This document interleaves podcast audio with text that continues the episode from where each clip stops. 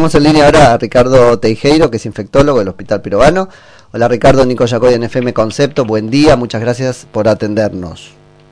¿Qué tal? Buen día, ¿cómo te va? Bien, bien, muy bien. Ricardo, acá tratando de entender un poco qué es lo que está pasando, ya sé que están aumentando los casos y todo eso, pero ¿qué pasa en la calle? ¿Por qué estamos todos así como medios este, resfriados con síntomas que son muy parecidos a los que describen de Omicron, pero luego vamos a testearnos y por suerte nos da negativo?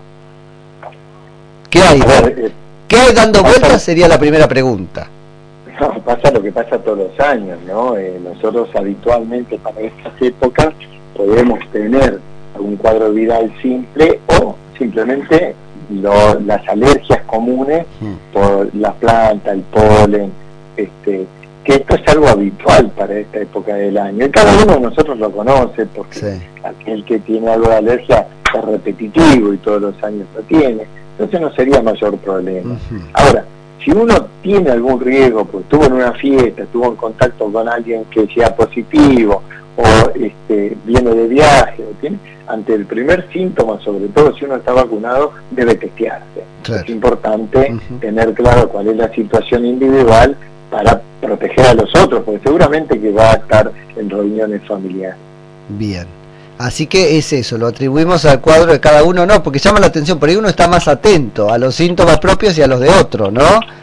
Y entonces dice, bueno, ¿qué, está pasando que hay tanta gente con esto? Ahora, sobrevuela ahí un fantasma, antes que se haga este, más grande, preferimos llamar a alguien que sabe como vos.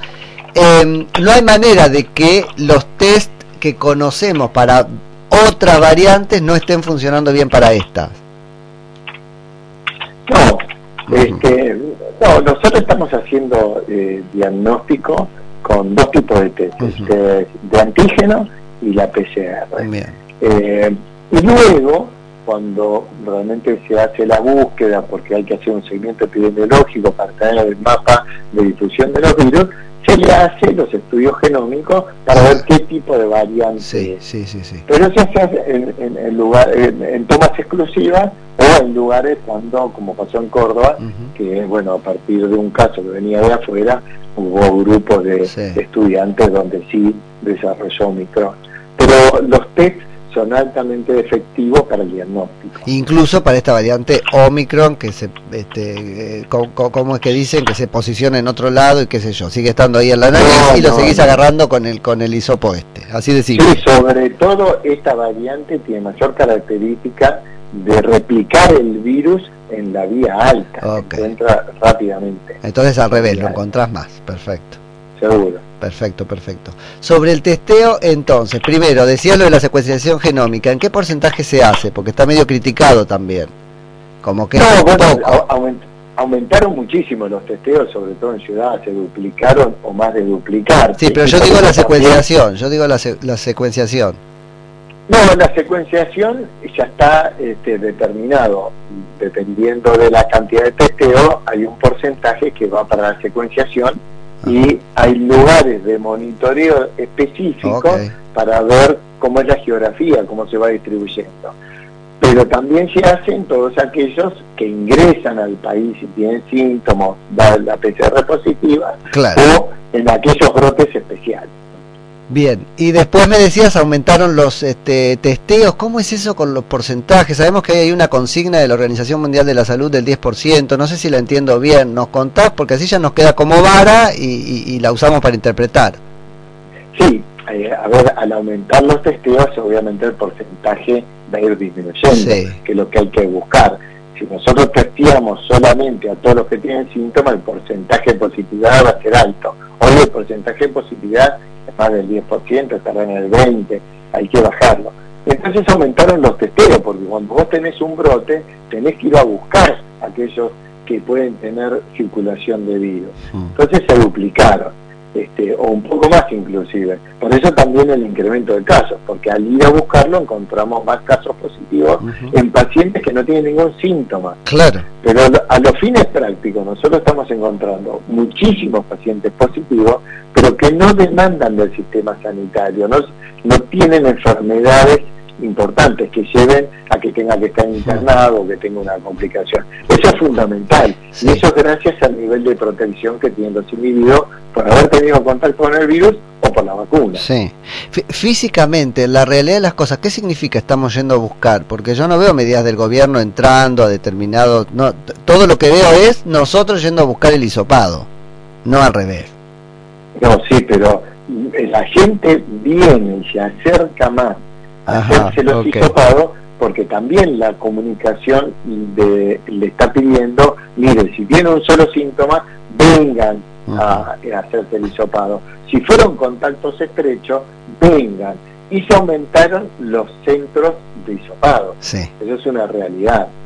Sí, al, menos... Que tendríamos que hacer más, seguro que tendríamos que hacer más. Que tendríamos que poner puestos de hisopado para darle mayor accesibilidad a la gente, también es cierto.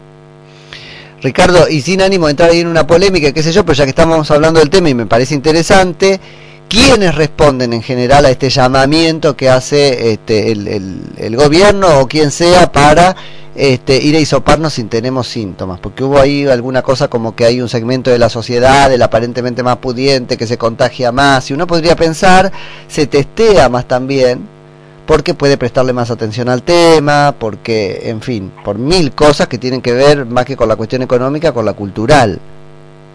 Sí, no, a ver, son muchos factores, nunca hay un solo factor, siempre es multifactorial. Yo te digo, bueno, también podemos pensar que la gente de menor recursos, los barrios, este, de alguna manera, vos recordás que en el principio de la pandemia fueron los más afectados. Sí, sí. ah, empezó por los geriátricos, por los barrios de menos recursos, ¿por qué? Porque hay más hacinamiento, había más contento, entonces podemos decir, bueno, lograron nivel de protección más tempranamente y por eso tienen menos circulación ahora. También podemos decir, bueno, las reuniones este, se están haciendo en la gente joven y que tiene más posibilidad de reunirse, se están haciendo fiestas y reuniones y este, bailables y todo, influye. No, es importante, sino nosotros tenemos que ir a atacar los focos donde estén. Sí, sea donde sea, tal cual. Obvio. Tal cual.